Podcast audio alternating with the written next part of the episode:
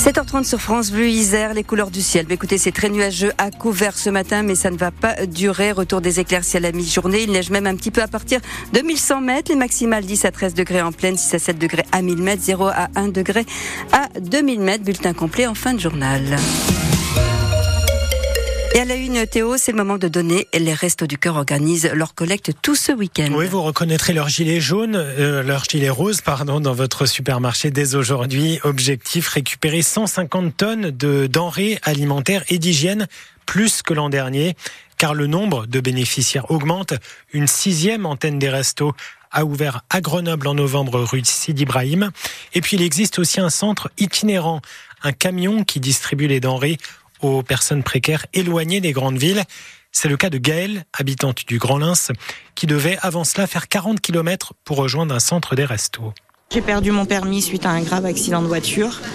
Donc euh, je, la mobilité est très réduite. Donc avant c'était à Penol et moi je devais dépendre des gens pour qu'ils m'emmènent, qu'ils me ramènent. Et ça, ça commençait vraiment à m'agacer. Donc euh, du coup, du fait qu'ils viennent à nous, eh ben c'est d'autant plus, ça nous met euh, de la gaieté quoi. Tous les jeudis, on sait que c'est le rendez-vous, boire le petit café, faire des connaissances aussi. On vient parce qu'on se sent soutenu déjà moralement, mentalement. Parce que c'est pas évident de franchir le, la porte. Donc euh, oui, mais au-delà de ça, oui, effectivement, heureusement qu'ils viennent. Parce que je vous avouerai que je pourrais débrancher mon frigo. Sinon. Le sentiment de Gaël qui fait partie des plus de 15 000 personnes aidées par les Restos du Cœur euh, en Isère. Elle compte sur vous et on attend vos témoignages ce matin, Michel. Oui, effectivement, venez nous dire ce que vous constatez sur le terrain, en particulier si vous êtes bénévole dans une association. Voyez-vous la pauvreté augmenter On attend vos appels dès maintenant au 04 76 46 45 45. Et pour en parler, nous recevrons dans quelques minutes le président des Restos du Cœur de l'Isère, Jean-Paul César eux s'apprêtent à perdre leur emploi cet été. Les salariés du site Conforama de Saint-Georges d'Espéranche, ils sont à nouveau en grève aujourd'hui. Après avoir manifesté hier devant le siège du groupe en région parisienne, ils réclament de meilleures conditions de licenciement pour les 78 employés qui verront leur poste supprimé. Dans le Grésivaudan, un caillou dans le chantier de ST Micro. Oui, le géant de la microélectronique ST Micro devra attendre un peu avant de lancer les travaux d'agrandissement de son usine de Crolles. L'entreprise est épinglée par la Commission nationale du débat public qui estime qu'elle aurait dû lancer une consultation de la population avant de demander une autorisation préfectorale. ST Micro va donc devoir s'y plier. L'écologiste Pierre Janot, président de l'association, actionnaires pour le climat. Dès le départ, ils ont pris cette décision en connaissance de cause. Ils ont dit le projet, nous, c'est qu'une extension, on n'a pas besoin de repartir à zéro. Et c'est ce que les commissaires enquêteurs ont regretté en disant, mais non, vous ne pouvez pas euh, considérer qu'il n'y a pas euh, un, fait nouveau. Aujourd'hui, le projet est d'envergure nationale et européenne, donc forcément, il faut, il faut saisir cette CNDP. Ils l'ont pas en connaissance de cause, et malheureusement, ils sont retoqués. Il faut savoir qu'aujourd'hui, l'autorité environnementale, hein, qui devait être donnée par le préfet, euh, elle a été suspendue tout simplement parce que le préfet lui-même devait comprendre euh, que de toute façon euh, la saisine était obligatoire pour mener à bien le dossier et avoir cette fameuse autorité environnementale. L'écologiste Pierre Janot, donc au sujet de ce projet d'agrandissement gigantesque de ST Micro, on le rappelle un budget de près de 7 milliards et demi d'euros.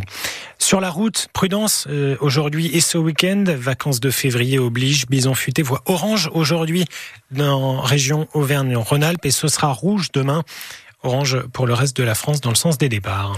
Les rugbymen du FCG doivent rebondir ce soir à domicile. Oui, rebondir après leur très lourde défaite la semaine dernière contre Agen 40 à 3. On espère un autre résultat évidemment ce soir avec la réception de Rouen, lanterne rouge de Pro D2.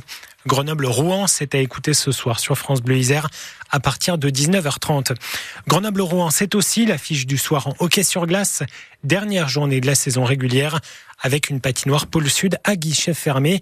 Sauf que contrairement au, rugby, Rouen est leader de Ligue Magnus. Et à cinq mois des Jeux Olympiques de Paris, le village olympique est presque prêt. Oui, Emmanuel Macron l'a inauguré hier à Saint-Denis pour accueillir les près de 15 000 athlètes et leur staff. Au total, le village s'étale sur 52 hectares. Il comptera 3 000 appartements, 7 200 chambres et des lits en carton. Pas de quoi doucher l'enthousiasme de la rameuse grenobloise Emma Lunati, contente de voir le village olympique déjà debout ça veut dire déjà qu'ils sont prêts en temps et en heure.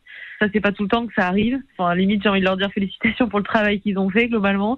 Et puis oui, ça donne une envie. c'est de faire les performances nécessaires pour, pour pouvoir vivre ce rêve olympique. Oui. Avec des lits en carton euh, il est en carton, et ben c'est exactement les mêmes qu'à Tokyo. Et en toute honnêteté, on avait super bien dormi. Ça n'avait pas été euh, quelque chose qui a euh, empêché quelconque performance ou quelques heures de sommeil. Donc euh, j'ai envie de dire, si en plus de faire des Jeux olympiques, on peut avoir ce côté environnemental et respect de, de, ce qui nous entoure, je pense que c'est très très bien. La rameuse grenobloise Emma Lunati au micro d'Antonin Carmen et vous avez sur francebleu.fr les images de ce village olympique, mais aussi des images d'archives du village olympique de Grenoble en 1968. On vous les a ressorties. Images de la Villeneuve ou de Champs-Rousse également. Jean-Claude Killy a tablé à Bachaboulou beaucoup de souvenirs, notamment c'est à voir sur francebleu.fr.